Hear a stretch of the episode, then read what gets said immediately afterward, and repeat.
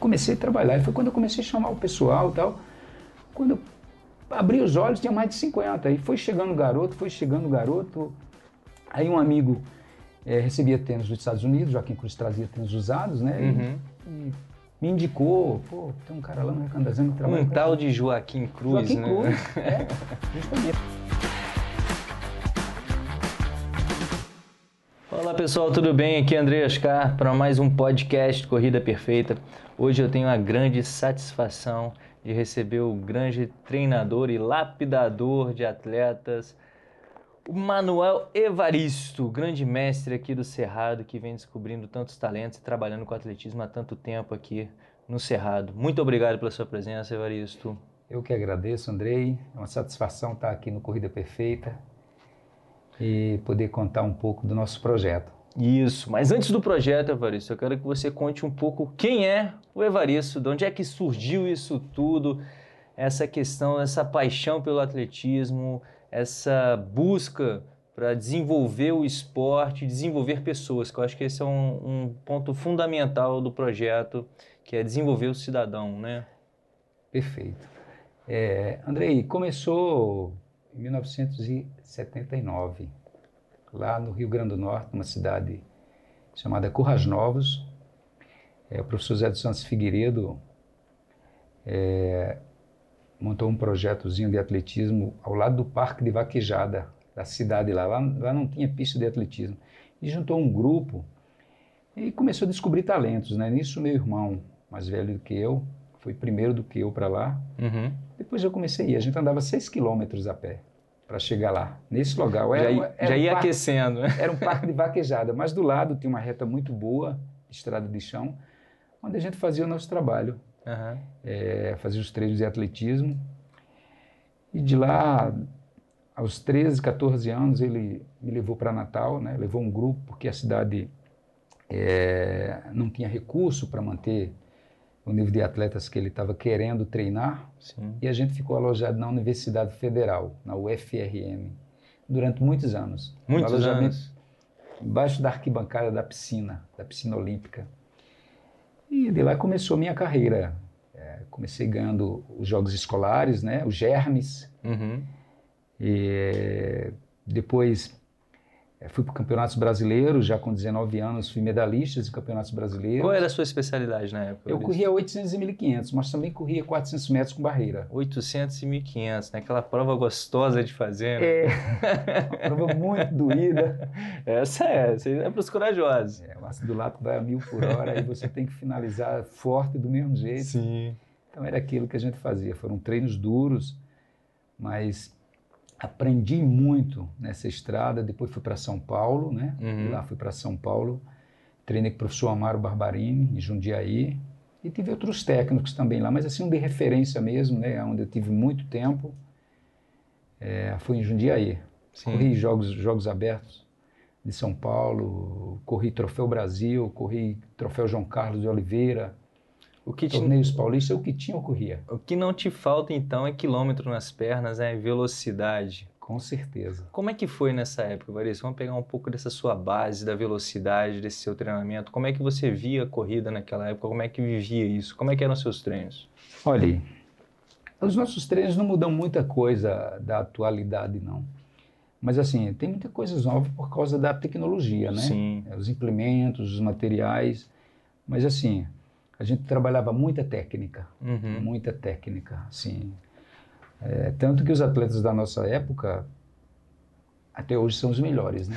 são os melhores justamente por priorizar a técnica, que eles abriram, abriram mão disso aí, né? E, Perfeito.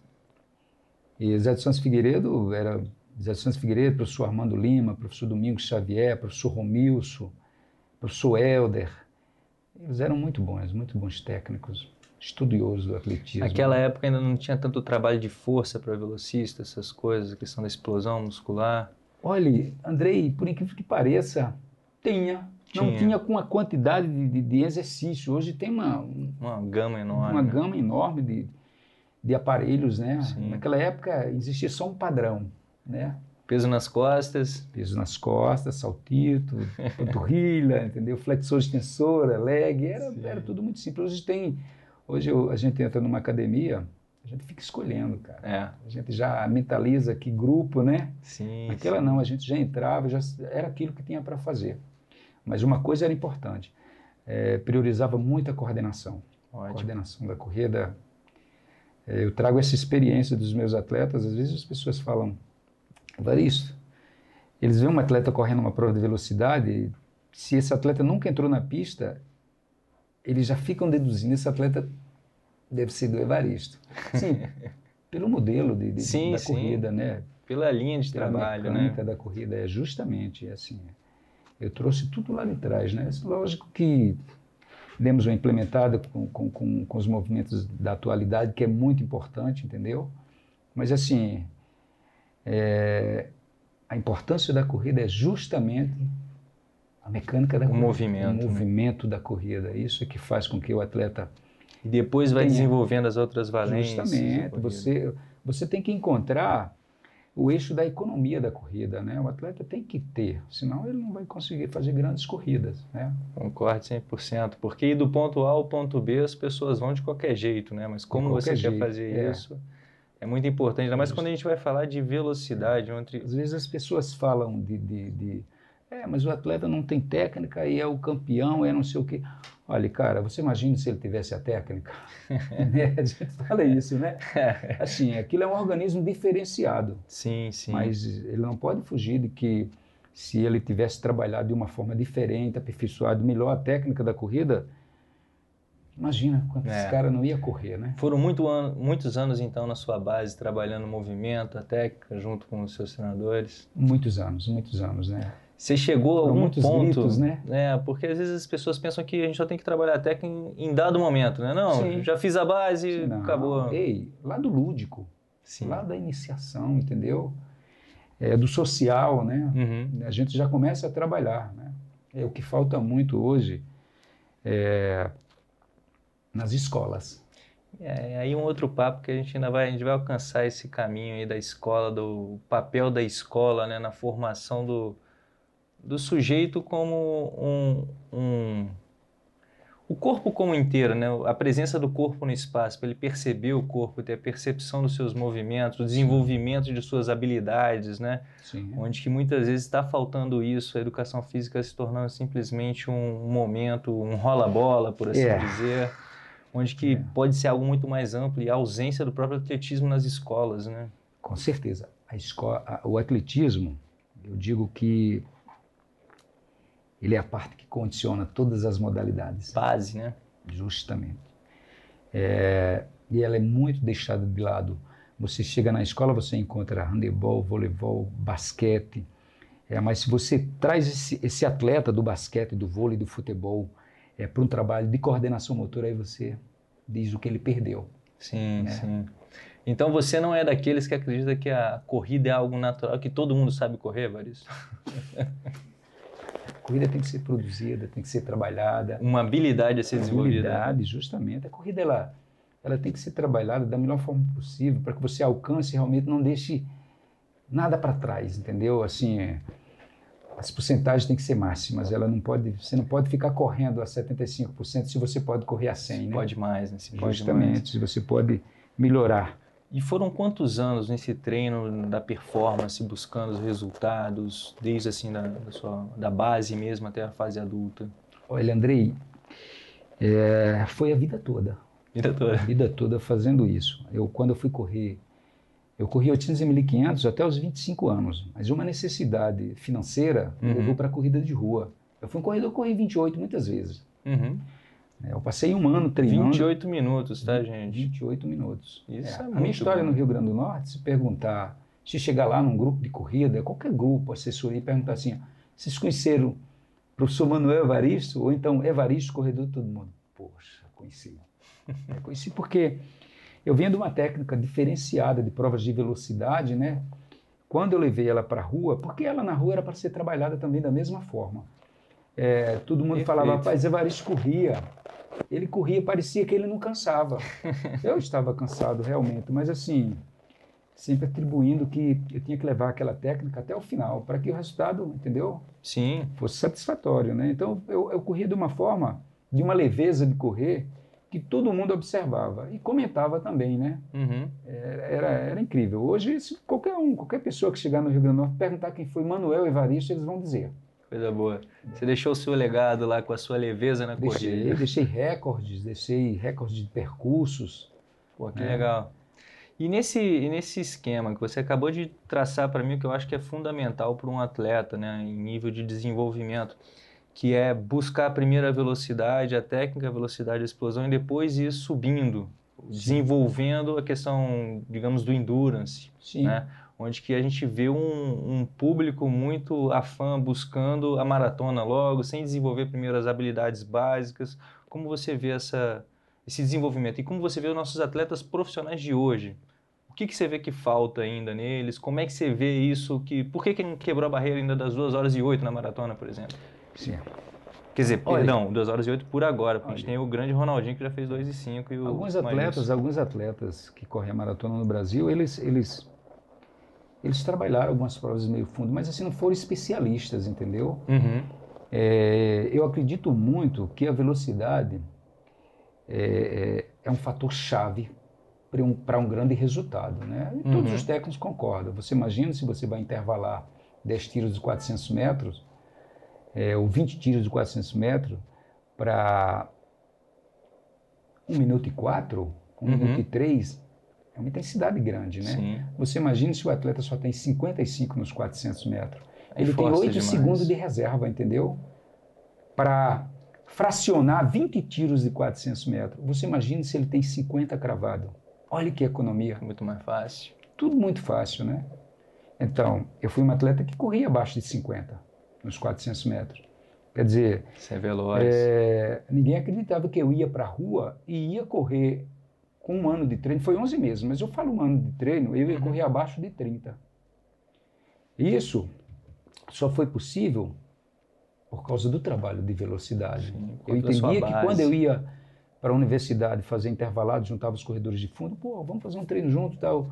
Os caras, o que, é que vocês vão fazer na terça-feira? Ah, a gente vai fazer um trabalho de 400 metros. Porra, é o meu treino também, vamos juntar todo mundo que a gente chegava lá. Eu sentia que eles sofriam muito, eram corredores de rua. Uhum. Eles estavam lidando com um corredor que correu provas de velocidade, trabalhou muita técnica, entendeu? Uhum. Eu percebia o esforço que eles faziam para me acompanhar.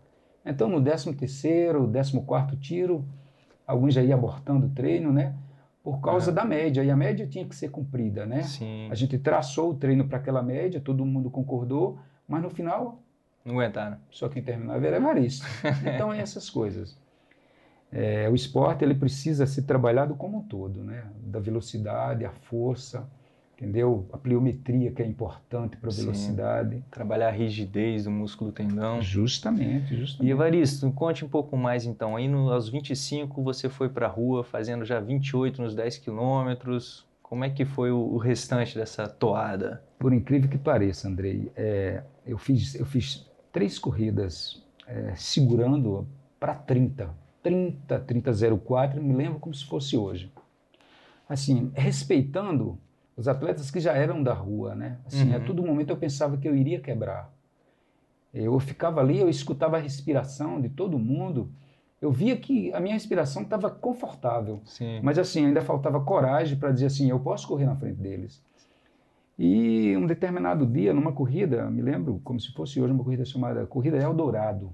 Uhum. Quem, quem, quem, quem- o, o patrocinador dessa corrida chamava-se professor Erivan, da Universidade Federal, é, no conjunto que ele morava, é, no conjunto Eldorado. Ele colocou o nome da corrida, corrida Eldorado. Quando eu cheguei lá na corrida, ah, tinha atletas dali de vários estados do Nordeste, né? Assim, eu era um anônimo, né, no meio do- do- dos atletas, né, mas eu sabia quem, é, quem era quem ali. Uhum. E eu corri- Conhecia, galera. e eu corri, eu corri 4 quilômetros no pilotão da frente, tinham oito atletas. E eu não fui para frente em nenhum momento. No quarto, no quarto quilômetro, do outro lado da, da, da via, era um ponto de água. Só que de onde eu estava para o ponto de água ainda faltava um quilômetro. Eu tinha que chegar lá para completar um quilômetro, para faltar um quilômetro, para faltar cinco quilômetros para finalizar a prova. Então, é, naquele dia eu decidi que eu ia fazer a minha prova. E eu estava atrás outros. deles, é, eu vinha escutando a respiração. Eu era mu- muito perfeccionista nessas coisas, né? Uhum. É, isso, o trabalho é, é, é, feito pelo treinador, observa, entendeu? Uhum. É, a respiração dos adversários, entendeu? Às vezes você está ali. Para você se situar na já prova. Já era né? para você estar tá na frente e você fica segurando, você perde 10, 15 segundos numa prova rápida como 1.500 metros, é muita coisa. Muito. Então, aí eu fiz um tiro para. A gente já ia correndo a 2 e 48, 2,50, os primeiros 4 km, eu, eu, passei, eu fiz um, um tiro suicida para 2,36. eu recebi a, a, água na frente sozinho. Eu percebi que eles começaram a fazer muita força para vir me buscar. Eu estava suave, controlado, mantendo a técnica de braço o mais relaxado possível, entendeu? Uhum. Fazendo é, é, é, todo o processo da mecânica, entendendo que era aquilo ali que eu tinha que fazer até o final. E não deu outra a prova aí. Foi a primeira vez que eu corri abaixo de 30, e deu 29 e 24. Porra, legal. É, foi, muito, foi muito interessante. E a partir dali eu, eu passei a correr 28, 29 10, 28 48. E na sua época, quem eram os, os grandes concorrentes com você? Olha, Onde tem um é atleta que... muito bom da Paraíba chamado José Gomes. Hoje ele deve estar com quase 60 anos. Ele era mais velho, mais velho do que eu. Tinha Falcão, de Fortaleza. Tinha Itaberaba, um rapaz lá de Itaberaba. Eu só conhecia ele por Itaberaba. Grilo, que era da Bahia também. Legal. Tinha Florindo Dias, da Bahia também. Lá do Rio Grande do Norte tinha bons corredores. Tinha é, Cabo Alves, que era da PM, que ele era muito bom corredor. Tinha Núbio, que foi campeão da, era da, muita da meia gente, maratona hein? do Rio de Janeiro. Era muita gente. Assim. Você acha que é diferente hoje? Hoje tem menos concorrência aí para as corridas de rua? Como é que está esse negócio? Está faltando... Tá falt... Porque antigamente ainda tinha uma certa premiação em dinheiro para as provas. Hoje em dia isso hoje, acabou, hoje virou muito amador. Gente. Hoje você, você vai para uma prova e você conta 10 atletas que vão fazer uma marca interessante, né? Na minha época, largava 80 atletas, 50 atletas. Forte. 50 cara bom. Os é. caras eram muito bons. Hoje já não tem mais isso. A gente, eu tive essa conversa com alguns, com alguns atletas do passado, esses dias, por telefone, num grupo de corrida lá no Rio Grande do Norte. É. A gente comentando isso, ele fala assim, Evaristo, cara, eu me lembro como se fosse hoje. A gente chegava numa prova, tinha gente que não queria nem correr, ia ficar nos pontos estratégicos das avenidas, que passavam nas avenidas, para ver, o, ver a, a, galera, briga, né? né? Para ver a briga. Hoje ninguém faz mais isso. Larga 20 mil pessoas, 15 mil pessoas é. Duas, três pessoas. O pessoal vem torcer de dentro, digamos assim, não tem mais nem lá de fora, tá todo mundo correndo lá de dentro. Eu acredito que nós éramos muito, gente, nós éramos trabalhador do atletismo, sim, né? Sim. Hoje não. Hoje a gente vê é, é, é que eu acho muito interessante esse, essa multidão de gente procurando qualidade de vida é muito bom, isso é muito bom.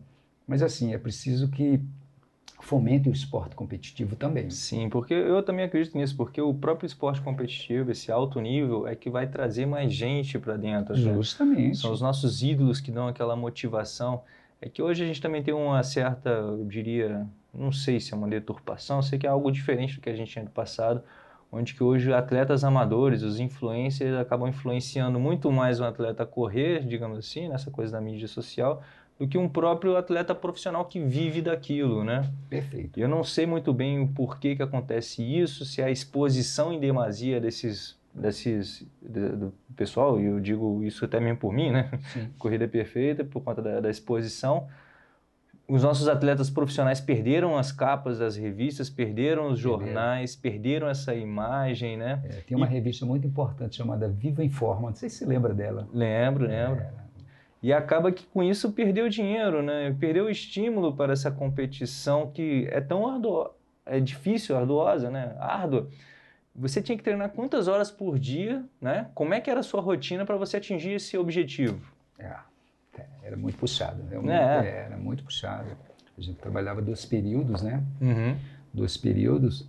Tinha o trabalho de força duas vezes por semana, tinha o trabalho é, de ladeira também, que não deixa de ser força, Sim. né? Entendeu? E tinha um trabalho desintervalado também, terça e quinta. E a gente fala do intervalado na pista, mas também tinha um intervalado na ladeira também, né? Que era no sábado. Para acelerar. Para acelerar, para acelerar. A gente trabalhava, fazia bastante fartlek também. Tinha uma rodagem semanal lá em cima. Rodava quanto por semana para os seus treinos de 10 km? Objetivo de 10 km. Rodava quanto por semana? Olha, a minha saída de manhã era com 18 km. Soltinho, aquele treino leve, voltava, girinho. Chegava em casa sossegado, ali um girozinho para quatro, né? Era bem tranquilo, era assim, bem sossegado. Assim, quando a coisa apertava, né? A gente corria ali na casa de 3,20, né? Que, era, que já saía da zona de conforto, mas assim, mas ainda tinha condição de correr muito mais rápido, porque a gente já estava acostumado a fazer aquilo, né? Pô, que legal, né? E você acredita, eu, pelo menos a meu ver, eu acho que se a gente tivesse continuado nesse desenvolvimento, nessa base dos atletas, o atletismo brasileiro estaria no outro nível. Onde é que foi a barreira? Olha, Onde é que você acha que, em que momento quebrou assim a corrente do, do atletismo nacional, onde que diminuíram as corridas, parou o tanto de Pô, você falou aqui rapidamente o, nome de 15 atletas que eram seus concorrentes, cara. Assim, ainda estava em mente mais uns 50. Ainda tem né? mais um monte, tinha né? Quando é que foi que rompeu que não tinha mais essa variedade? Porque você vinha acompanhando Olha, o, o atletismo desde Eu, então. eu, eu fiz a última prova, eu corri é, a corrida do fuzileiro naval, do professor Marcos, Marcos Gomes, que é um grande técnico lá do Rio Grande do Norte. Ele é um lapidador de corredores de rua. Os corredores dele são muito bons. Uhum. Ele é conhecedor de provas de fundo. Eu tive com ele agora em São Paulo. Ele estava com um atleta, com o Juliano lá. E o atleta dele correu 30, acho que 30 baixinho. Ele é um atleta sub-23. Ele tem feito é, grandes trabalhos. Ele, ele foi técnico da seleção brasileira numa Copa de de provas de, de 50 km, entendeu? Uhum. Ele tem essa noção. Ele é um técnico assim bem conceituado. É, a última prova dele eu corri em 95. Ele ficou até agora de me mandar uma fita VHS com a prova filmada. Ele falou, isso, quando eu olho essa prova, cara, a gente não vê mais aquilo. Quer dizer, eu fiquei muito feliz né, pelo elogio, né? Pela época que foi feita, né, em 95, já tem bastante tempo. Sim. É, foi uma corrida que eu corri 29 e 24. Eu tenho até o jornal até hoje, preto e branco. Está amarelado, mas está lá que tem assim, vitória indiscutível de Manuel Evaristo. Pô, que legal. Então, é, a partir dali já começou a, a degradar. Diminuir o número de diminuir, atletas. Diminuir, é, foi, foi, foi, foi saindo, as premiações foi, foi caindo. Eu me É. lembro que a gente estava lá no Rio Grande do Norte e um amigo ligava, né? Uhum. Ó, tem uma prova aqui em Alagoas, tanto. De lá tem a corrida da fogueira, lá em Garanhuns. Não sei se você se lembra, era uma corrida famosíssima, a gente não vê mais falar. Era uma serra. Aham. Subir uma serra lá em Garanhuns era, era muito dinheiro. Aí Tinha os peregrinos das provas. Tinha, né? eu saía de Peregrino. casa dia 1 dia 20 eu estava em casa, eu já tinha corrido cinco provas fortes. O pacote já estava no bolso, né? Sim. né? A gente já sabia o que ia fazer, né? Eu tive o privilégio de ajudar a minha família. Eu comprei cinco terrenos grandes lá. A gente não chama lote, aqui a gente chama lote. Lá é terreno. A gente Sim. comprou cinco terrenos e eu fui dando para os meus irmãos aqui. Fui trazendo do interior, né? Sim. E findou que só ficou um lá em Currais Novos. Nós somos 14 irmãos. Rapaz. É. E graças a Deus, Deus me, me, me concedeu saúde e o atletismo. Eu agradeço o atletismo que Deu ajudei muito a direcionamento. eles. É, me deu direcionamento. Hoje estou aqui, agradeço tudo ao atletismo. Tem as pessoas que foram minhas referências, né, como Zé de Santos Figueiredo, professor Amaro. É, esses foram pessoas que realmente me ensinaram a correr, Uhum. me orientaram para cada dia ser melhor. Aí em 96 você então saiu, aposentou do profissional. É. Aposentei, eu estava com 33 anos, eu estava muito jovem. Todo mundo, ninguém acreditou que eu ia parar. Eu Uhum. brinquei até com um amigo, tem um senhor que ele ia para a corrida, na verdade, ele corria para me ver correr. Ele chegava lá atrás, mas ele falava, cara, eu sou seu fã de carteirinha. Era muito interessante. É, eles tinham os ídolos dele, né? E Sim, eu fui sim. ídolo de muita gente, né? Eu, hoje lá no Rio Grande do Norte, quando eles comentam no grupo, tem um grupo, um grupo chamado Amantes da Corrida. Eles devem escutar essa live Sim. lá no Rio Grande do Norte. Professor João Maria, eles batem muito na tecla. Vocês precisavam ver Evaristo correr. é isso. Perderam, É, perderam. que vocês precisavam ver Anúbio correr, Santa Rosa, Cabo Alves. que ainda tem essa né, problemática, Wellington, né? que foi para o São Paulo. Hoje em dia qualquer um filma qualquer coisa, né? A todo momento. Justamente. Antigamente, lá nos anos 90, era muito difícil de ter uma câmera, filmar uma prova. Então, Muito difícil. Muito. É, eu tenho essa, é, é, essa, esse, essa fita VHS que ele ficou de me mandar. Estou aguardando, né? Colocar Uhum. numa mídia lá para assistir, sentir aquele gostinho, né? Era muito. Era Vai, muito vai. gostoso. Então, ter. foi Legal. acabando aquilo, né, Andrei? Aham. Os corredores eh, passaram a ser trabalhadores de indústria e fazer esporte já não como, como, como trabalho, né? Foi ficando difícil. Eu também Tem que passei- pagar as contas, né? Justamente, foi ficando complicado, foi ficando complicado e foram surgindo muitos, muitos treinadores, mas assim, jovem, mas assim, que não tem uma linha, uma linha definida, entendeu? Assim, ficava... Porque a linha definida, eu acredito sempre que seja aquela que venha lá de baixo, trabalhando toda uma técnica, entendeu? Para deixar o atleta no ápice, mas que seja um atleta... Todos nós temos defeito, mas assim... É, num percentual de, de, de performance é, coordenativa Uhum. muito próximo dos grandes, entendeu? Sim. Porque quando a gente fala de. Às vezes eu estava conversando com os garotos, falando da corrida de, de, de Mofará, de Mofara, então o que, que, que, acontece? Aquele cara é muito completo, entendeu? Mas tem defeitos mecânicos, entendeu? Tem defeitos É, mecânicos. é, o, o complicado quando a gente vai falar de um defeito mecânico É. de um cara que ganhou Olimpíada, que fez Você uma coisa. né? Aí o cara vai lá e vira pra você, ah, ele tá errado e você Mas que tá ele é certo, campeão, né? mas ele é tem o campeão. problema, mas É, ele é eu o também campeão. acho, eu concordo. Justamente porque para formar um atleta é, é preciso de, de, de, de, de movimentos muito complexos que se juntam, entendeu? A performance, a qualidade do, do atleta, é, do talento do atleta, Uhum. entendeu? Que vai fazer com que ele produza aquela corrida. Mas a gente vê muito balanço nas Sim. corridas de atletas que estão na ponta. Você percebe Sim, isso, sim, né? Sim, sim. Assim, que você entende que se tivesse tido outras informações, talvez a coisa teria sido um pouco melhor, né? Sim, por exemplo, uma das coisas que para mim é, é gritante, e eu falo muito do movimento dos braços, como que ele influencia no movimento das suas pernas e no equilíbrio do corpo. Nós somos sincronizados, rapaz. E como que você cria um certo balanço, e isso gera um desgaste. Mas eh, Sim. hoje em dia, a campeã da maratona, recordista mundial da maratona, ela corre cruzando os braços à frente do corpo, né? Isso gera um desbalanço ao corpo dela, isso é fato. E o pêndulo, Exato. né? Pô, Só que ela é campeã, mas é não quer dizer que é uma besteira você pensar no mo- movimento do seu braço. Não. Você tem que pensar nas coisas para você se tornar mais eficiente na sua corrida. justamente. para desenvolver o concordo. potencial. E isso é tremendo, porque as pessoas me questionam muito, né, Varisto, sobre, ah, existe mesmo a tal da corrida perfeita, né? Eu gosto muito de colocar a corrida perfeita como sendo algo muito mais filosófico, você ter a plenitude de fazer o que você está fazendo ali. Mas agora, quando a gente vai para a questão mecânica, matemática, do que seria o perfeito, o máximo a ser atingido para conseguir a velocidade x, y, z, né?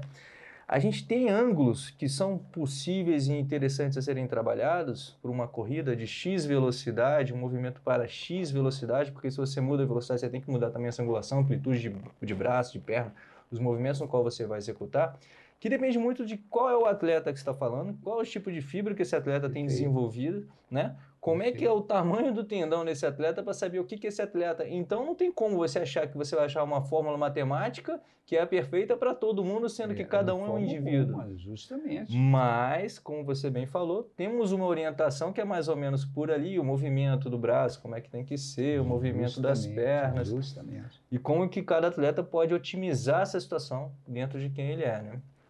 Justamente. Perfeito. né? Evaristo, então nessa ideia que a gente está bem justa aqui da, da, acho que da importância da técnica, né? Do desenvolvimento técnico. Agora vindo um pouco para o projeto, né? Para o seu treinamento, da sua parte como treinador e desenvolvimento de talentos. Como é que é o passo a passo? Com, que, com quantos anos você começa a desenvolver o atleta? Quais são os passos ali? É, é treino de velocidade? Eu lembro muito na época que eu comecei a minha assessoria esportiva, anteriormente, em 2008. Você já era um, master, big master da Já. corrida. Eu estava ali no caminho, ainda engatinhando. E eu via muitas crianças que já estavam sendo projetadas para serem atletas de fundo. Aí eu achava aquilo muito estranho, porque não havia o desenvolvimento né, É. dos passo a passos. E eu vi isso muito no esporte nacional como um grande queimador de crianças no meio do caminho. Como é que você vê isso? É, E o desenvolvimento dessa habilidade? é, eu também vi isso. A gente é chato a gente ter que comentar, não vamos falar de profissionais, mas vamos falar De situações, dos garotos, é. né? Dos garotos, né? Eu vi muitos atletas ser trabalhado precocemente, né? Uhum. É uma coisa que poderia ser visto um pouco mais na frente, né? De 14, 15 anos E assim, bem resumido daquilo que, que é o objetivo final, né? Que é produzir um grande atleta. Sim. Mas a importância de brincar, de brincar. Um garoto de 7, 8 anos, ele pode brincar, fazer atividade lúdica, que seja interceptado exercícios de coordenação motora, entendeu? Para que ele passe a entender que aquilo no futuro vai ter uma importância muito grande para ele, entendeu? Ele vai ser beneficiado diretamente daquele trabalho. Mas tem atletas, eu, eu vi muitos atletas na rua, né?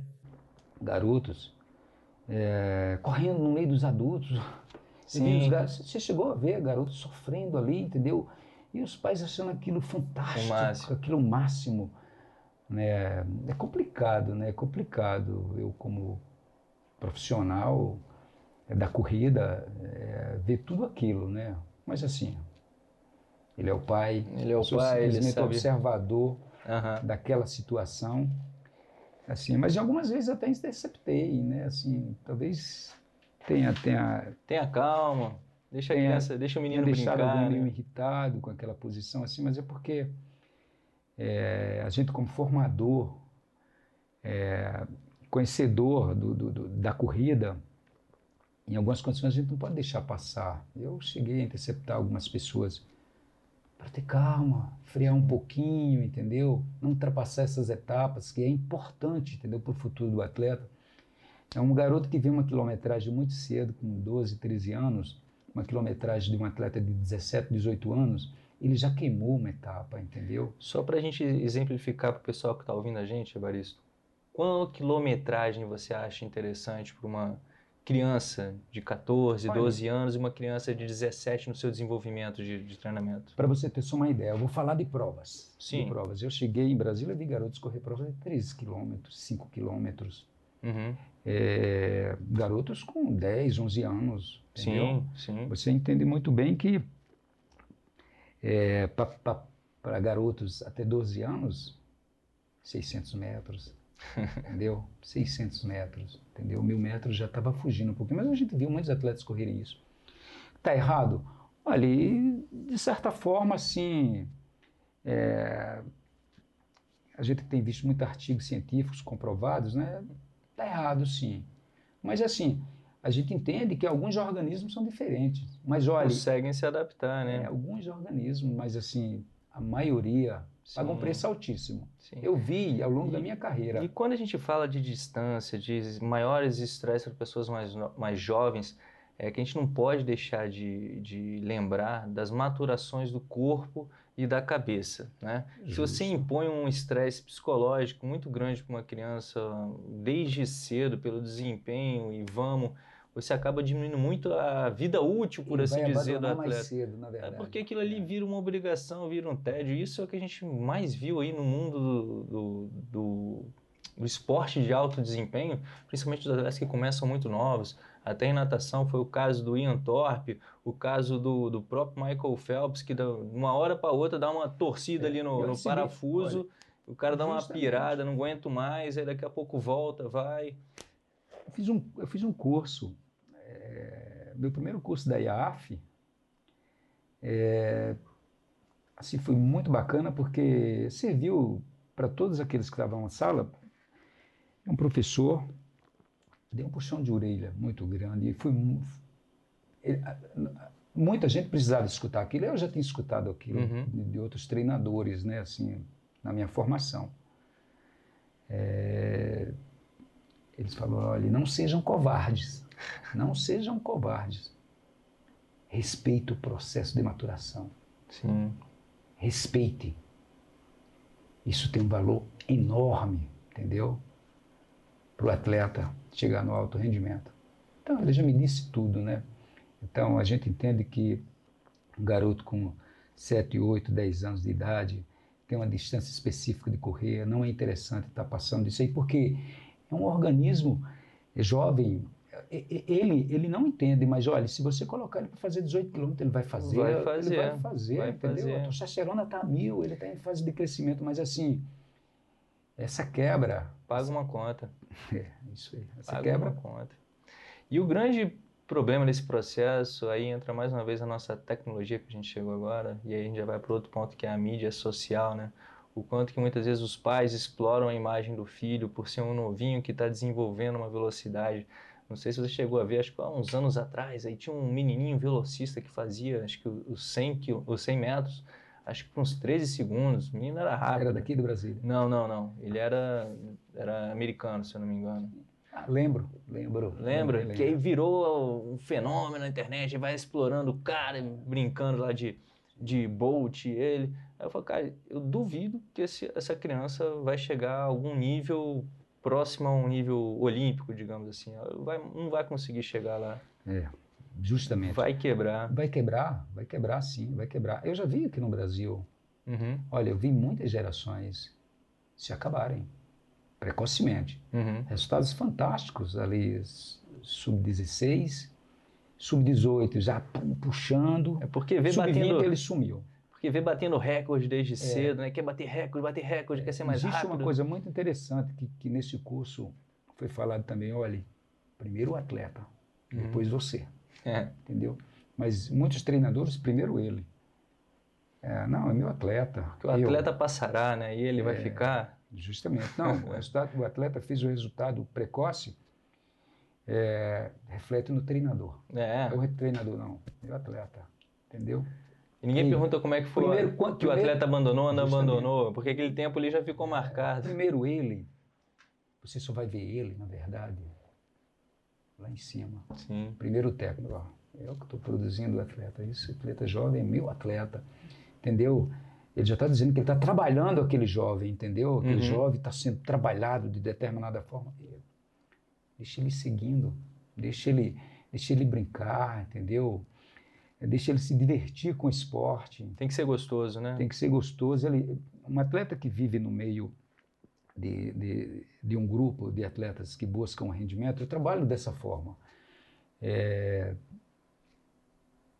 eu digo para os garotos, olha, você vai ser melhor do que ele quando chegar a sua hora. Entendeu? É, não, não, não, precisa mudar a sua mecânica agora, não. Não precisa mudar agora, não. Não queira ser o que ele está correndo agora, não. Daqui a pouco. Só me escuta. Daqui a pouco vai chegar. Ontem à noite, é, um pai foi deixar os dois filhos lá para treinar, já eram atletas meus. Eram interessantes. Esses garotos, eles ganharam essas corridinhas de 300 metros, 200 metros, 600 metros. Eles têm 13 anos, a menina está com 14 anos. Mas ela é fantástica, ela.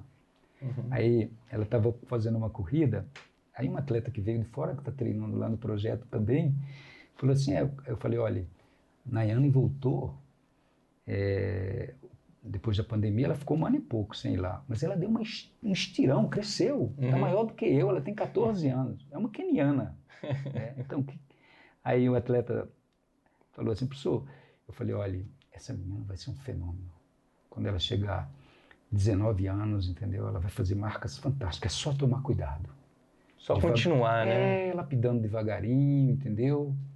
Vai melhorando o brilho. Nada melhor dia. que a consistência, né? Justamente. Então, aí ela falou, é, mas eu, professor, eu acho que ela corre assim com o pescoço meio de lado. Ela falou, olha, eu falei para ela, que bom que você está vendo. Tá vendo como ela é cheia de defeito? Dá para melhorar ainda mais. Se ela fosse perfeita agora com essa idade, cara, eu estava ultrapassando alguma coisa, entendeu? Tenha calma, tudo no seu tempo, né? Isso. Tudo no seu tempo. É Legal. isso. Esse é o grande. E assim vai desenvolvendo, né? Vai desenvolvendo o atleta, vai desenvolvendo o cidadão, né? É. Sabendo a, Andrei, a consciência. Andrei, uma coisa, uma coisa que me chama muita atenção quando, quando você está fazendo alguma coisa que está fora do nível da idade do atleta, eu percebi ao longo desses anos, o atleta fica muito medroso, com medo. Por exemplo, se ele fez um grande resultado com 15, 16 anos, quando ele chega a 18 anos, você vê, você vê o semblante dele na prova, ele não é mais aquele garoto de coragem, sabe? Ele é aquele garoto com medo. Você percebe que ele está com medo. É medo do fracasso porque botou uma pressão muito grande nas costas. É porque no passado um ele fez um resultado que um atleta dessa idade, se ela fizesse esse resultado com 18 anos, ela seria medalhista. Uhum.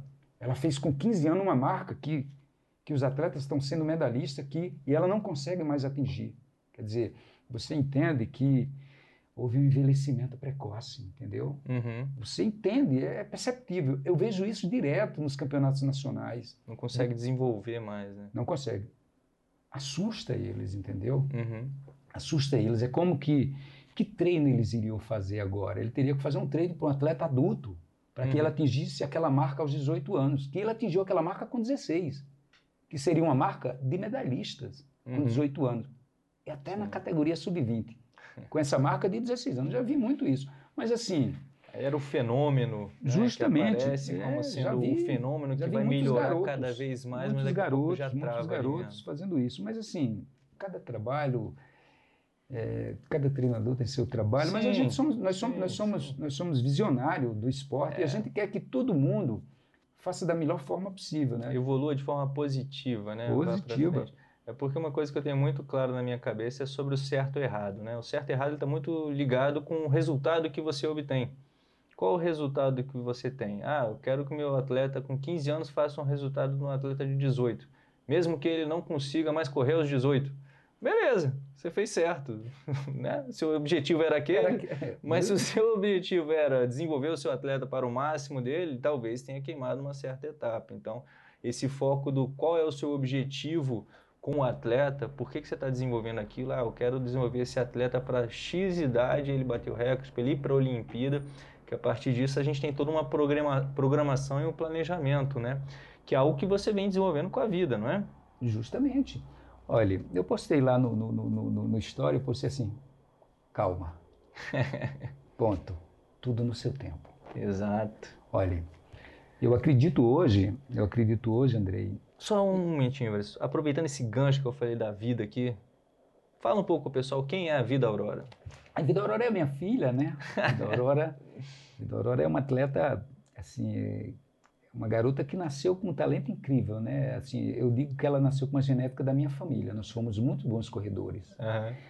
É, a mãe de Vida Aurora, a gente teve, ela teve uma gravidez antes de Vida Aurora, e foi uma gravidez muito difícil e o neném nasceu, mas não durou nem 50 minutos, nasceu cheio de problemas. E o médico falou que ela não podia mais ter filho porque ia nascer com problema. Porque quando eu conheci a minha esposa, ela já tinha um filho Uhum. paralisia cerebral, também teve problema. Ele está com 25 anos, ele é atleta paralímpico, já foi medalhista brasileiro. Legal. Ele andou, já ia fazer quase nove anos. E hoje corre, é um atleta, conversa bem, está fazendo inserido, história. né? Tá, tá inserido. Então, Vida Aurora, a gente insistiu um pouquinho, assim, vamos lá, vamos arriscar. E nasceu Vida Aurora. Vida Aurora nasceu quase correndo. nasceu forte, assim, Pronta. pronta. Vida Aurora, dos sete aos 11 anos, eu não sei quantas bicicletas a Vida Aurora ganhou. Vida Aurora ia, ia para as corridas, era a menina é, da calça de bolinha, de, de mini, ela ia com uma calça de moletom de dormir, dessas de dormir, Sim, sim. entendeu? De algodão. Levava ela para maratoninha. Eu falava, filha, as minhas meninas vão de short. Papai, nunca quero com minha calça. É. Ela era aquilo ali, sabe? Ia lá e ficava olhando para mim na arquibancada. E quando dava largada, ela pum, chegava na frente. Todo mundo, caramba, essa menina. Mas olha, Vida Aurora nunca fez nada E para nessa época você já tinha um projeto? Já treinava os Já atletas? tinha um projeto. Então ela pro- já estava inserida no contexto do papai campeão e do papai treinador. Já, ela ficava brava comigo, perguntava É. quando era que eu ia treinar ela. Ela já estava com 8, 9 anos. Entendeu? querendo. É, já tinha um garoto treinando. Da- Os garotos que iam para a maratoninha, a gente via que eram atletas e treinadores. É mesmo. Era, mas os meninos já treinavam, corria outras corridas, ela não. Sim. ela ia ou para candanguinha ou para maratoninha, né? Que tinha candanguinha, você Sim, se lembra, sim, né? sim. Parou de, de- Eu lembro até que na minha época, antigamente, tinha ainda a da corrida de reis. corrida de reis. Justamente. Eu cheguei a treinar para corrida de reis. Olha eu aí. brinquei duas semanas treinando para vou correr para corrida de reis. Era muito interessante. É, pô, né? era legal. Premiava os meninos, era muito legal. Então, Vida Aurora não corria essas provas grandes. Eu fui, fui muito ético nesse lance de sim. segurar a onda mesmo. Essa fala aqui que a gente está tendo, esse é Manuel Evaristo, entendeu? Então, Legal, o que, que mano. acontece? E eu colocava ela, pai, você não, quer me treinar? Você não vai me treinar? E aos 10 anos, ela começou a ir para a pista. Mas ia uma vez por semana, brincava, pulava, depois fazia aquele monte de terra lá no meio do campo lá, eu ficava dando aula. Era sem cobrança, ela... sem não, relógio era... apertando. Não, nunca, nunca, nunca cronometrei tempos para minha filha até os 14 anos, nada disso, uhum. de forma alguma. Quando ela começou a conhecer o trabalho, Vidoró era cheio de defeitos de, de coordenação motora ainda. Os, os técnicos, eles olham para ela e falam assim, Cara, Vitor está levantando muito calcanhar atrás numa prova de velocidade. Você tem que trazer debaixo do glúteo, né? Trabalhar aquilo ali. Aí eu falo para eles assim, cara, isso para mim é fantástico. Você sabe por quê? Um atleta que, que teve entre as cinco do Brasil até há pouco tempo. E ainda pode melhorar, ali. né? Você imagine, você imagine, ela tem tudo aquilo para corrigir, as outras já estão prontas. Sim. E Vida Aurora é aquilo ali. Eu digo que Vida Aurora é louca, ela é louca. Ela vai e se atira. Foi muito interessante, Andrei é, a carreira de Vida Aurora, ela não foi cobrada em nada. Aos, 10, aos 15 anos eu levei Vida Aurora. era aquela menina do cabelo pintado. Todo, cabelo roxo, cabelo amarelo. Sim. Ela curtiu a vida dela. A Vida Aurora, você viu Vida Aurora é tatuada, você já viu que Vida Aurora Sim. foi uma adolescente que curtiu, botou pince, botou... Ela não teve aquelas cobranças, eu deixei ela ser Vida Aurora. Aquilo que ela queria ver nas meninas da escola, entendeu? Sei que ela quer ser. Justamente. E aos 15 anos, Vida Aurora, eu levei Vida Aurora para o campeonato sub, sub-16 em São Bernardo do Campos, na Arena São Bernardo. É, mas eu fui com outros atletas prontos. Vida Aurora tinha atletas dessa faixa etária. Foi, era uma competição que tinha o sub-16 sub e o sub-18. Os garotos sub-18 já são atletas que já estão, entendeu, assim, com uma formação bem diferente. Sim, eu levei Vidorora para lá, e Vidorora subia a escada, descia, conversava com um e com o outro, né? Ela não estava pronta, Vidorora não estava pronta para correr aquilo ali. Vidorora foi terceira do Brasil, nos 75 metros. Deu uma porrada e saiu assim, ó. Todo mundo que vê os meninos vibrar, né? E ela foi para a premiação e as meninas ficavam olhando para ela assim, ela toda assim, sem, sem, sem perfil de velocidade, Sim. né? Mas já tinha umas meninas trabalhadas você vai ver onde eu quero chegar. As meninas trabalhadas, da categoria dela, lá de São Paulo. Tudo no jeito, né? Tudo no jeito. Aí Vida Aurora voltou para casa e eu nem moral para aquilo ali. Ela ia no dia que ela queria no treino, fazia um treinozinho e tal. Aí, em 2016, teve uma competição em Porto Alegre.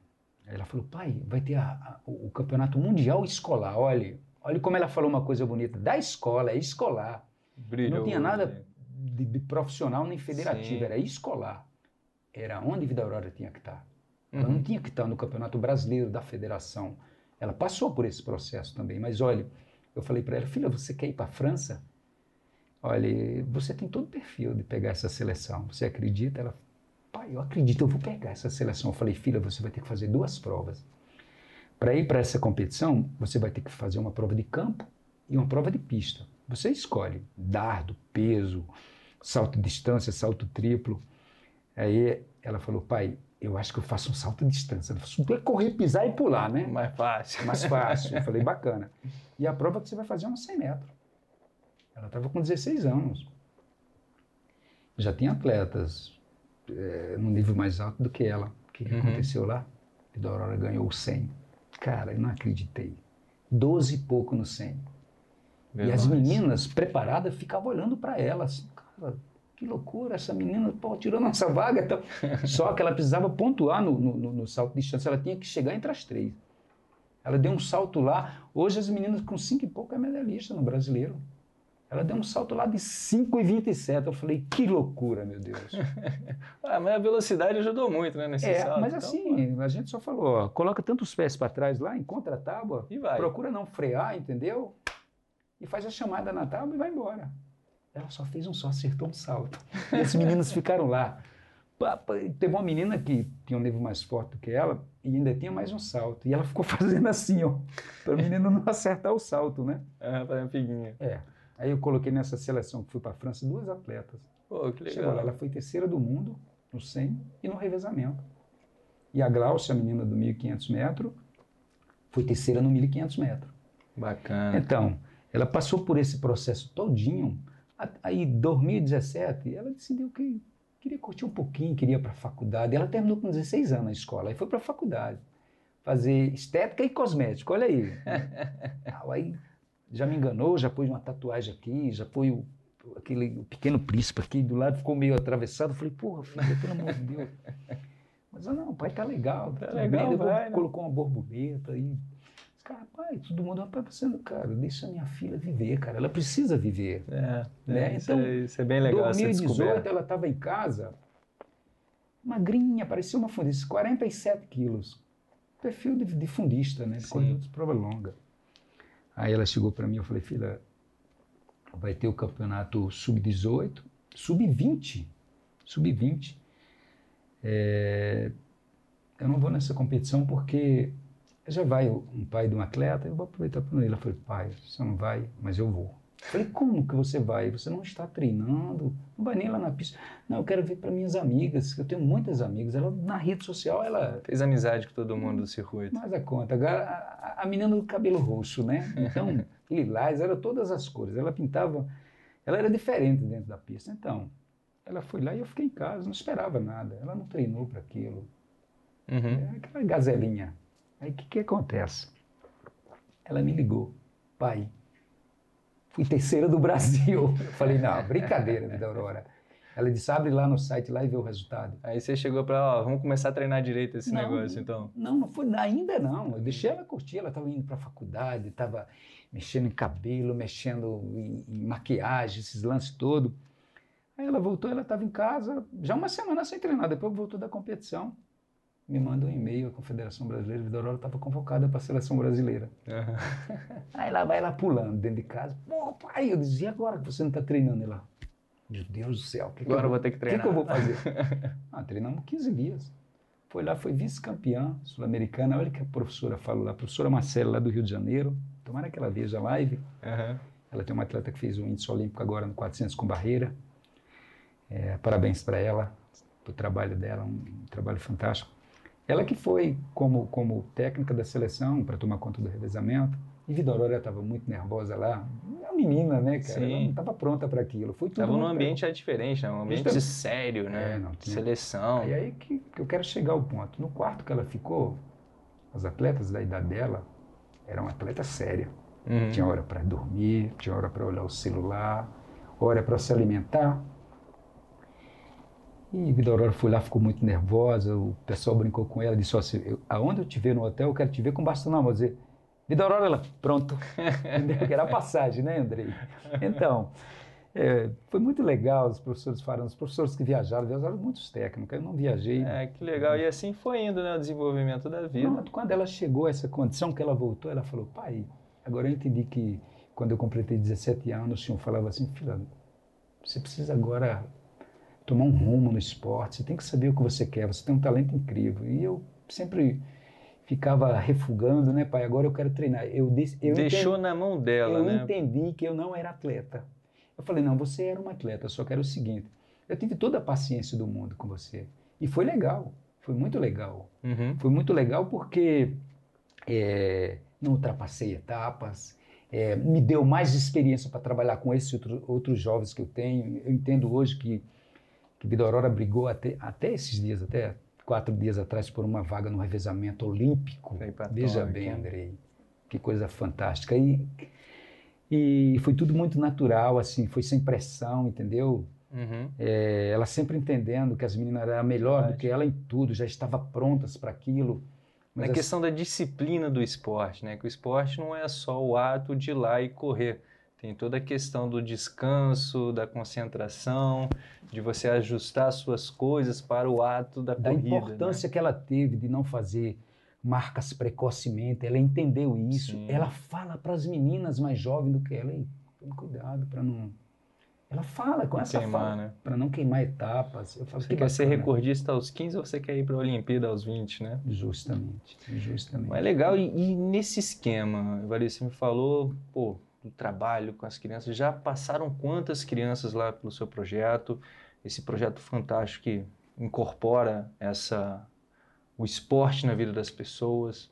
Quantas pessoas já passaram por lá? Como é que é que vocês vêm trabalhando o Clube dos Descalços? Olha, Andrei, é, é, quando eu falo do Clube dos Descalços, ele, ele, ele, é um clube que começou lá em 90 e alguma coisa, 95, 96, é, eu comecei a juntar um grupinho, eu já tinha encerrado a minha carreira, e eu ficava Uhum. abordando as pessoas na rua. É, falava, ó, se precisar de orientação aí para corrida, o pessoal achava meio estranho, né? Porque era tudo muito gratuito, né? Assim. E aí, quando eu pensava que não, o cara aparecia lá. Eu dizia o local que eu, que, que eu, que eu Aham. praticava, né? Fazia uma corrida, eu já estava no processo de desaceleração. Você entende, é, como profissional, que um atleta que, que trabalha em alto rendimento, quando ele encerra a carreira, ele não pode encerrar De uma Hum. vez. não, da depressão, viu? Sim, eu tive esses sim, momentos, sim. meio louco, é muito louco, entendeu? De acordar de madrugada com o coração a mil por hora, sabe? Sonhando que eu estava competindo, correndo, sabe? Ficava aí, entrava em parafusos, Um certo falei, não, pânico, né? pô, Uma síndromezinha do pânico, pânico. justamente. Colocava o tênis, fazia uma corrida, seis, oito quilômetros, voltava ao estado normal. Assim, eu não precisava intervalar, não precisava de Não. nada, só precisava desacelerar. Botar o corpo para funcionar um Justamente. E fui desacelerando e fui chama- chamando as pessoas. Aí essas pessoas foram trazendo os filhos. pouco. Uhum. Aí daí foi juntando um grupinho. Quando eu, cara, quando eu abri o olho, tinha mais de 50. que legal. Eu falei, meu Deus, o que é que eu vou fazer, cara? Tem que se virar nos 30, né? Aham. Aí eu comecei a cuidar da parte lúdica, porque os pais entendiam que os filhos tinham que treinar. Sim. Eles eram corredores de rua. Não, não, eles, eles já fizeram corrida comigo, já corria 10 quilômetros, eu ficava assustado. Falei, calma, rapaz, Calma deixa lá. o garoto comigo. E ia segurando esses garotos, né? Eu cheguei a irritar alguns pais, né? Sim. Com a metodologia, né? Porque eu não ia ultrapassar de forma alguma. Se quisesse ficar irritado, podia levar seu filho, não tinha nenhum Sim, problema. sim. Trabalhasse o seu filho. Que ali na pista a responsabilidade é sua, né? A responsabilidade é minha. Eu falei para ele, olha, tenha calma, me entrega o seu filho e pode esperar. No futuro ele vai contar uma história bonita para você, Uhum. entendeu? Mas no futuro, não. Não é agora, não. Entendeu? Ele não precisa ganhar o filho de fulano, o atleta de cicrano, não precisa nada disso. Entendeu? Se ele- Baixar um pouco da competitividade, né? Justamente, é. E eles olhavam atravessado, né? eles não eram conhecedor, entendeu? Eles Uhum. eram simplesmente corredores de rua, que já pegava planilha ali, outra ali, entendeu? De outros corredores, não de um profissional que, que É, trabalha. porque a corrida ainda tem muito disso, né? Se hoje ainda tem gente falando da corrida natural, que é só sair correndo, né? Sim, Imagine lá atrás, né? Sim, justo. falta de orientação, de uma assessoria, de profissionais ligados diretamente a essa área, né? sim. Então esses garotos, um ia chamando o outro na escola. Aí o que, que eu fiz? Eu entendi que, é- que a minha cidade, o Recanto das Emas, eu estou lá desde o dia que eu cheguei aqui. Eu não saí de lá. Tive oportunidade de morar em outros lugares. Fincou raízes. Foi. Eu falei para minha mãe assim, eu falei, mamãe, quando, quando eu encerrar minha carreira, onde eu tiver, eu vou fazer o que fizeram por mim. Aí ela falou, será, meu filho? Eu digo, pô, vou fazer a mesma coisa. Eu acho que eu tenho que ser grato, né? Tenho que ser grato de uma forma ou de outra. Retribuir, né? retribuir. É, grato pelo que fizeram por mim e retribuir. Isso mesmo. Então, o que, que acontece?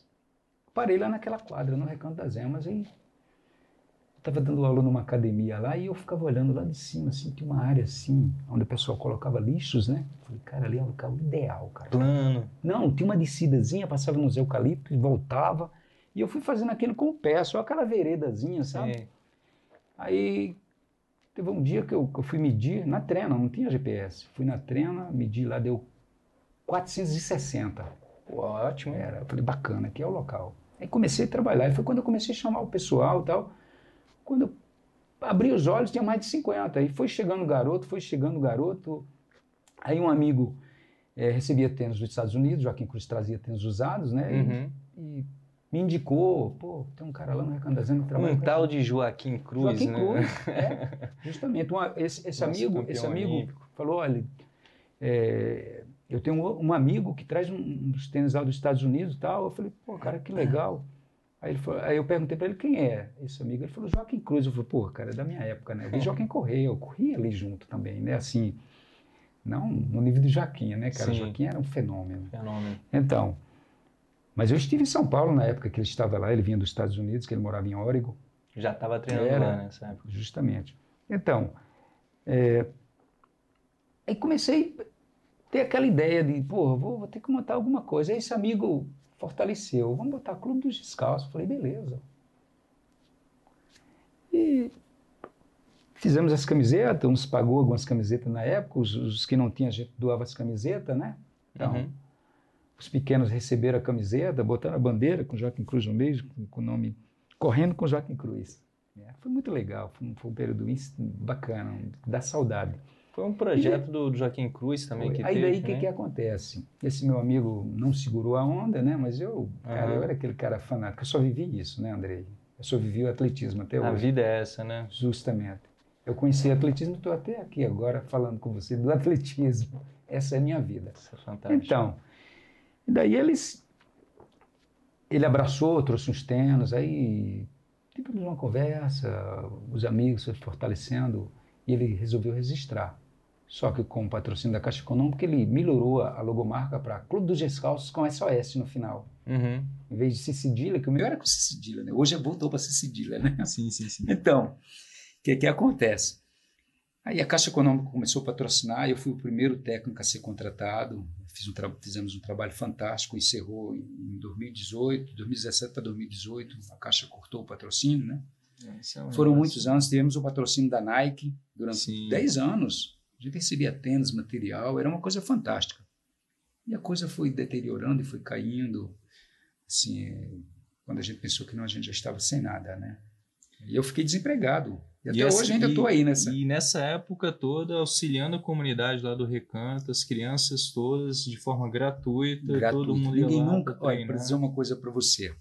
Cara, eu gastei o meu dinheiro tudo com aqueles meninos. tudo que eu ganhei foi para aqueles meninos. É.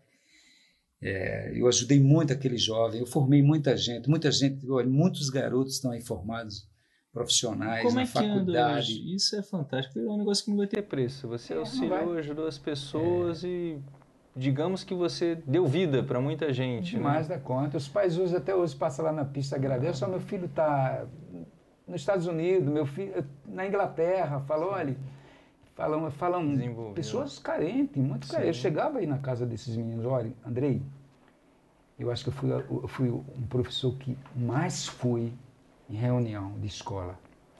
Cara, não dos meus filhos, dos filhos dos outros. O pai falava assim: Olha, eu não posso ir na reunião. Acompanha lá, por favor. Tem como o senhor ir, professor? Cara, não tinha como não dizer não, entendeu? Pegava o, Porra, um boletim lá e. Entendeu? É. Varisto, e como assim o governo, como é que você viu deteriorar isso, os contatos? A gente estava até conversando um pouco mais cedo sobre as questões de fora do ar, né, em off falando sobre as questões da confederação. É, por que você acha, por que, que os contatos não estão mais funcionando para trazer esse dinheiro para o esporte? O que, que aconteceu? Olha, assim, assim, a gente não entrar numa área muito política, político, mas... Justamente, era isso que eu queria falar para você. Olha, foi tudo muito político, né? Mas, na verdade, é, é, faltou... É, quando, quando entrou uma nova gestão política, é, caiu a logomarca de tudo, né, cara? Do, do futebol, você viu que tinha todos os clubes de futebol, tinha Caixa Econômica, tinha tudo, cortaram tudo, né? Uhum. E eu, eu, sou, eu, eu, sou o seguinte, eu acho que programas sociais não tinha que entrar nesse contexto.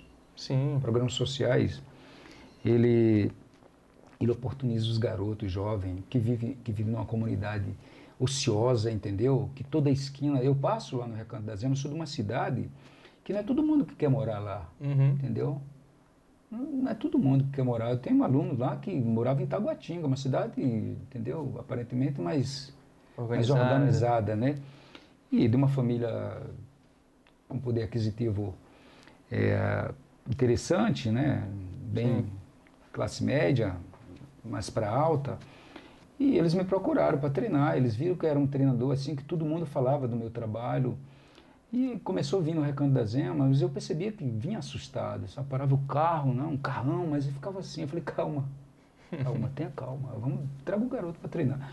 É, mas o grupo fala que é muito perigoso, o pessoal lá dos apartamentos do, isso, do, bloco né? que eu moro, é, você é louca, leva seu menino para treinar lá, estudar nos colégios particulares, eu só trabalhava com rede pública, né? Sim. Então, olha só como é interessante. E ela foi vendo que o processo de integração social, cara, ele cabe em qualquer ambiente. Com certeza. Olha, foi o contrário. Às vezes a gente leva o filho do pobre para um contexto mais alto para reintegrar na sociedade por meio do esporte, de uma modalidade esportiva, né? Sim. Então, foi o contrário. Ela veio para a comunidade. Ver um o, pouco da verdade, da é, realidade Você também. acredita, Andrei, tem dois anos que ela mora no Recanto das Emas, foi muito criticada com as amigas de bloco lá de apartamento. Eu não acredito, lá as pessoas têm assaltante, tem aquilo, tem aquilo outro, entendeu? Eu sou um formador. Eu, eu, vi muitos jovens de lá, eu vi jovem que treinou comigo, que morreu, que mataram ele, assassinaram, por, estava roubando, estava envolvido. Acaba se desviando. Um é, pouco, justamente, né? mas assim, não é tudo mas mundo. Mas é nesse não contexto. É, mundo. É, não é. Às vezes eu. Viu, Andrei, sem cortar o raciocínio, eu, eu, eu, eu, eu falo às vezes que o garoto só precisa de uma oportunidade. Isso, perfeito. Entendeu? Ele vai vir cheio de defeitos, certo? Ele vai vir cheio de defeitos, mas todo dia você vai falando para ele de esperança, Sim, entendeu? Um, de futuro. Você dá um futuro, dá um horizonte. É, é, preciso ter uma perspectiva, né? O cara tem que querer alcançar alguma coisa, tem que enxergar alguma coisa na frente para dar o próximo passo. Andrei, eu tenho um recorte de jornal em casa de 90, de 1990, uma coisa que tem assim, ele mudou de turma. Olha só que Uhum. Que título fantástico. Ele mudou de turma. Já está falando de que turma ele mudou, né, cara? Ele era da pesada e o atletismo trouxe ele para cá. Sim. E ele trouxe os amigos também. Sim, vai entendeu? influenciando, né? Vai influenciando. Vai isso fazendo foi, uma corrente positiva. Isso foi muito fantástico. E nós fizemos isso, eu, eu faço isso naquela comunidade, e eu falo para as pessoas, eu gostaria que lá no Recanto da Zama tivesse uns 10 Evaristo, entendeu? Para a gente mudar a realidade daquilo ali. Eu diria até mais espalhado por Brasília e pelo Brasil inteiro, Sim, né? eu, eu digo Recanto das Emas por, por, por, conhecer aquela cidade, a Sim, carência da cidade. A carência, né? a necessidade ali. Eu sei, e é nessa perspectiva da necessidade que muitas vezes eu vejo como que as nossas, nossas confederações aplicam mal o dinheiro, né? Porque muitas vezes a gente pensa muito no desempenho eu não vejo o esporte, eu vejo o esporte muito mais como uma ferramenta de transformação social do que no desempenho final.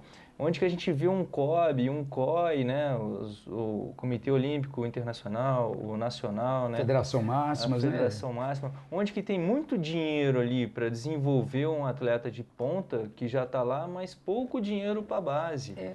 Onde que muitas vezes esse dinheiro, onde você gasta com um atleta, um milhão, vamos supor, com na base você ia gastar com, com, muitos garotos, muitos garotos onde você vai desenvolver, vai subir.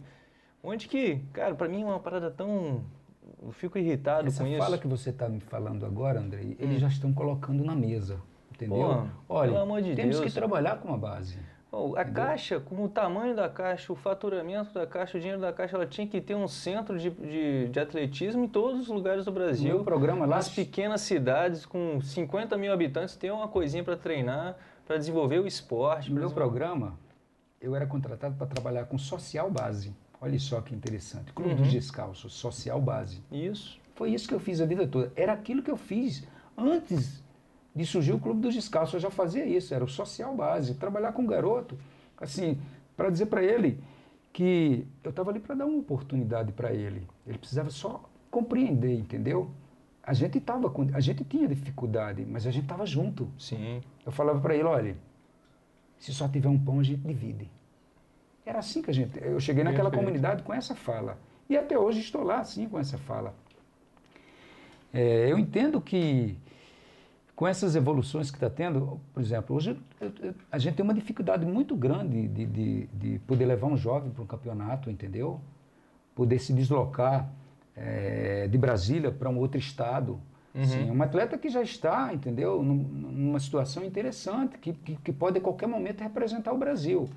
E a gente não vê esse recurso chegar lá de cima para a gente. Outra coisa, ela não está lá só para representar o Brasil, ela está lá para representar a comunidade onde ela vive, porque a partir do momento que o pessoal da comunidade vê aquele atleta ganhando o mundo, isso dá esperança para quem está ali crescendo para poder ganhar o mundo justamente. também, pô. Assim é o futebol, ele, ele né? Entende que na sua a galera da, tem, tem do barrão, espaços, o cara pode subir, pô, vou fazer a corrida. Vai para onde a corrida? Ah, vai parar aqui a corrida e tal. Mas aí vê o pessoal se, se destacando fora, isso cria essas escadas. Aí esse primeiro projeto social que dá oportunidade e quem realmente quiser continuar, que continue.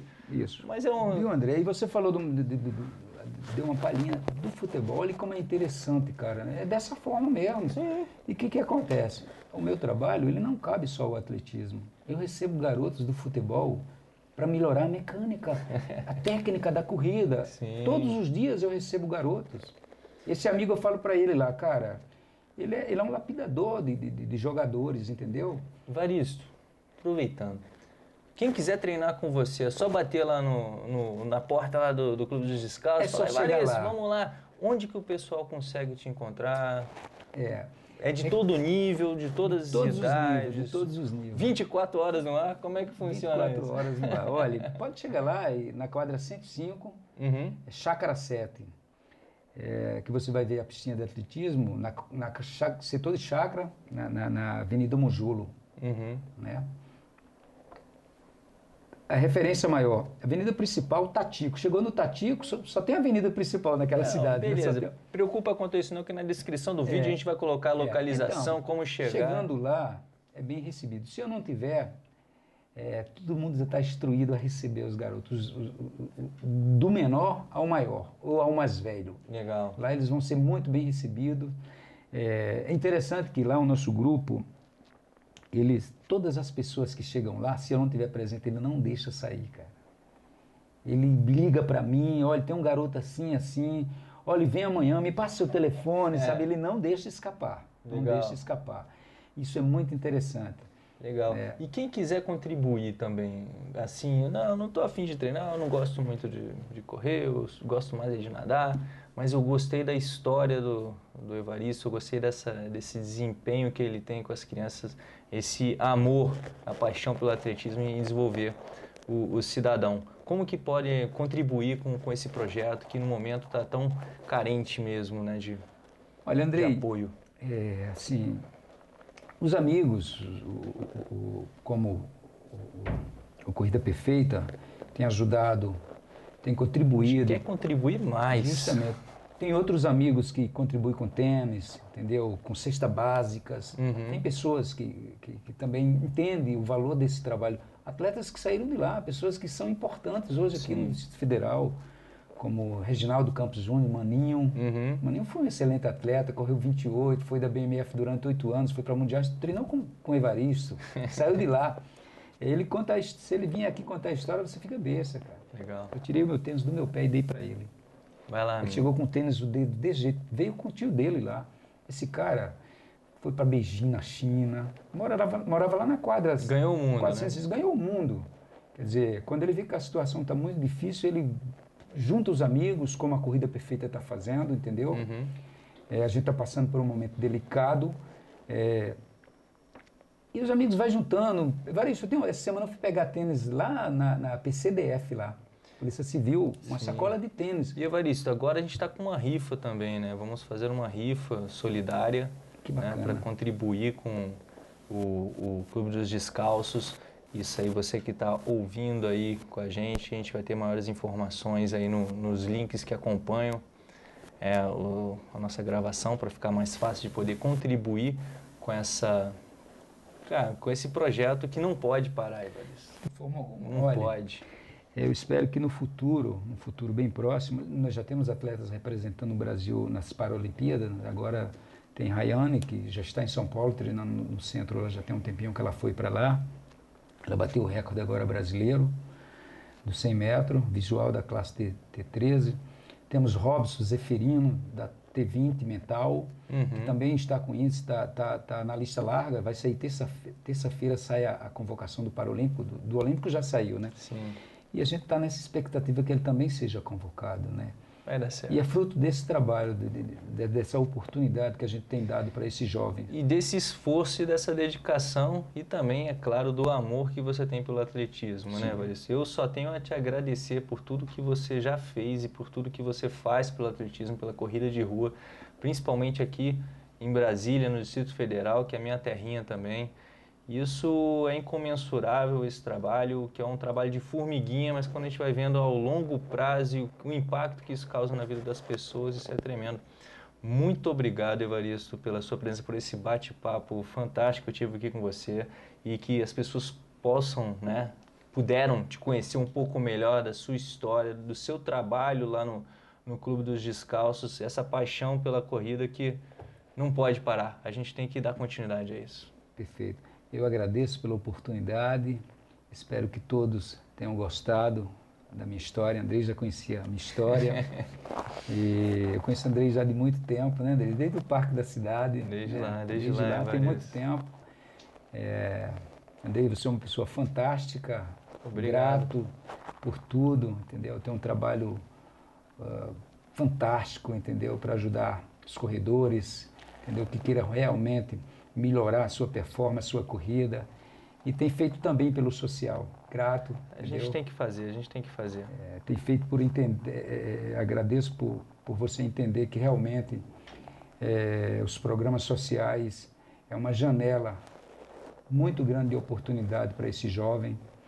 É, e o atletismo precisa, precisa, Precisa. de pessoas como você que Vamos possam lá. ajudar. E assim como eu, espero que outras pessoas que estão nos escutando passem para frente e continuamos com essa corrente do bem.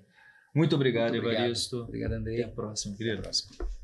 Valeu, galera. Esse foi mais um podcast do Corrida Perfeita. Fiquem bem.